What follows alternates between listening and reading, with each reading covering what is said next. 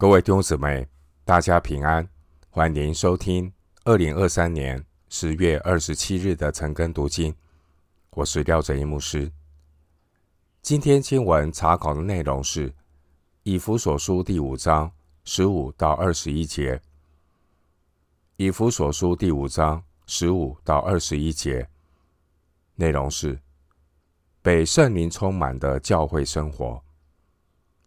首先，我们来看。以弗所书第五章十五到十八节，你们要谨慎行事，不要像愚昧人，当像智慧人，要爱惜光阴，因为现今的世代邪恶。不要做糊涂人，要明白主的旨意如何。不要醉酒，酒能使人放荡，乃要被圣灵充满。以弗所书从第五章十五节到第六章第九节，主题是被圣灵充满的教会生活，与第一章十五到二十三节圣灵光照的认识前后呼应。以弗所书五章八节强调，信徒是光明的子女，因此经文十五节提醒基督徒。要谨慎行事。关于谨慎行事，包括三个方面的提醒。谨慎行事的第一个提醒是十五节，不要像愚昧人，而是当像智慧人。以弗所书四章十七到十八节的经文提到愚昧人，愚昧人。内心虚妄，心地昏昧，人生漫无目的，一生都在虚度光阴。而敬畏神的智慧人，一方面他会感恩，一方面他懂得不徒受主的恩典。一个知恩感恩的基督徒，他知道自己的使命，他知道要。爱惜光阴，因为现今的世代邪恶。十六节，因此智慧人会充分的利用时间，行神所预备叫我们行的。二章十节，谨慎行事的第二个提醒是十七节，不要做糊涂人，要明白主的旨意如何。神透过圣经的启示，揭开神旨意的奥秘。一章九节，基督徒必须依靠圣灵的大能。三章十六到十七节，基督徒必须依靠圣灵的大能，才能够真正明白和遵行神的旨意。基督徒在各样的环境中，要查验合回主所喜悦的事。第十节，做蒙慈爱的儿女。第一节，以弗所书提到关于神的旨意，并不是指神对个人性的引导。以弗所书提到关于神的旨意，乃是指神已经启示的救恩计划。以弗所书一章九到十一节，三章六节。弟兄姐妹，今天我们看到有一些信徒过度关注个人性的引导，甚至呢会一味的去追求算命式的说预言，这是糊涂人的表现。因为主说：“你们要先求他的果和他的义，这些东西都要加给你们了。”马太福音六章三十三节。关于谨慎行事的第三个提醒是经文十八节，不要醉酒，而是要被圣灵充满。基督徒要成为智慧人的途径，就是要被那赐人智慧和启示的灵所充满。一章十七节，经文十八节强调被圣灵充满。基督徒要被圣灵充满。被圣灵充满的含义，表明基督徒的生命需要被圣灵来引导，被圣灵管制，要顺服圣灵，不体贴肉体。基督徒要被圣灵充满，才能够结出果子来，因为不是依靠势力，不是依靠才能，乃是依靠神的灵，方能成事。基督徒要被圣灵充满，他的生命才能够带出基督丰满的生命。一章二十三节，三章十九节。弟兄姊妹，重生得救的信徒，他已经有了圣灵的印记。一章十三节，圣灵内住在信徒的心里。加拉太书四章六节。保罗教导信徒，不要叫神的圣灵担忧，四章三十节，而是要顺着圣灵而行，加拉太书五章十六节，借由圣灵的带领，让基督在心中掌权作主，三章十六到十七节，而这就是以弗所书五章一节所说的效法神，让我们的生命。越来越像神。关于圣灵的内住，这是神给重生得救的信徒，这是神给他们的应许。圣灵引导信徒走成圣的道路。另一方面，信徒也要被圣灵充满。被圣灵充满的含义，乃是被圣灵管制。依靠圣灵所赐的能力来服侍神。这边要提醒，圣灵的能力不是任凭人来使唤，这是对圣灵的冒犯。圣灵是圣徒的主人，不是圣徒的仆人。不能够把圣灵当作如同阿拉丁神灯的精灵一般，随便的。呼唤命令，信徒被圣灵充满，他的态度是谦卑，不是依靠势力，不是依靠才能，乃是让圣灵掌权，方能成事。被圣灵充满的信徒，他的生命被圣灵管制，因此我们的态度并不是去指使圣灵、吩咐圣灵，而是。依靠圣灵，顺服圣灵。保罗用醉酒来和被圣灵充满做对比的说明。被圣灵充满和醉酒相似的地方，就是有快乐。使徒行传十三章五十二节，并且呢，也会有不由自主的表现。使徒行传二章四节，但是。醉酒会使人放荡，十八节，使人肉体会失控。因为醉酒的人呢，他的目的是自娱自乐，或是借酒浇愁。但是被圣灵充满是不同于醉酒。醉酒会乱性，但圣灵充满的人，他是降服在圣灵的主权下。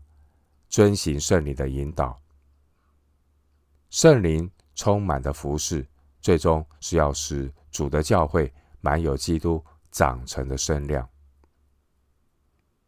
回到今天的经文，以弗所书第五章十九到二十一节，当用诗章、颂词、灵歌彼此对说，口唱心和的赞美主。凡事要奉我们主耶稣基督的名，常常感谢父神，又当存敬畏基督的心，彼此顺服。经文五章的十九到二十一节，在圣经的原文中有五个分词，这五个分词分别是说、唱、歌颂、感谢、顺服。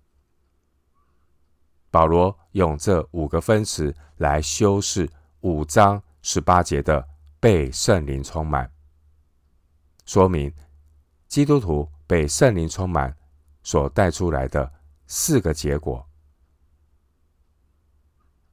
关于被圣灵充满的第一个表现，经文十九节说：“用诗章、颂词、灵歌彼此对说。”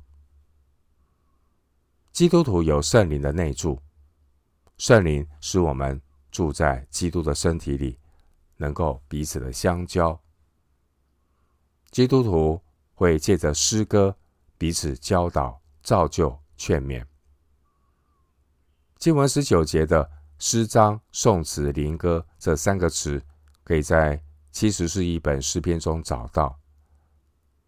诗章、颂词、灵歌这三个词只是大致上的分类。经文十九节说要口唱心和的赞美主，圣灵带领基督徒。使我们内心充满喜乐和赞美，用我们的生命向神来歌唱。关于圣灵充满的第二个表现，经文二十节说：“凡事要奉我们主耶稣基督的名，常常感谢父神。”基督徒在凡事上都可以奉我们主耶稣基督的名，常常感谢父神。这是因为圣灵使我们在凡事上都能看见父神的主权。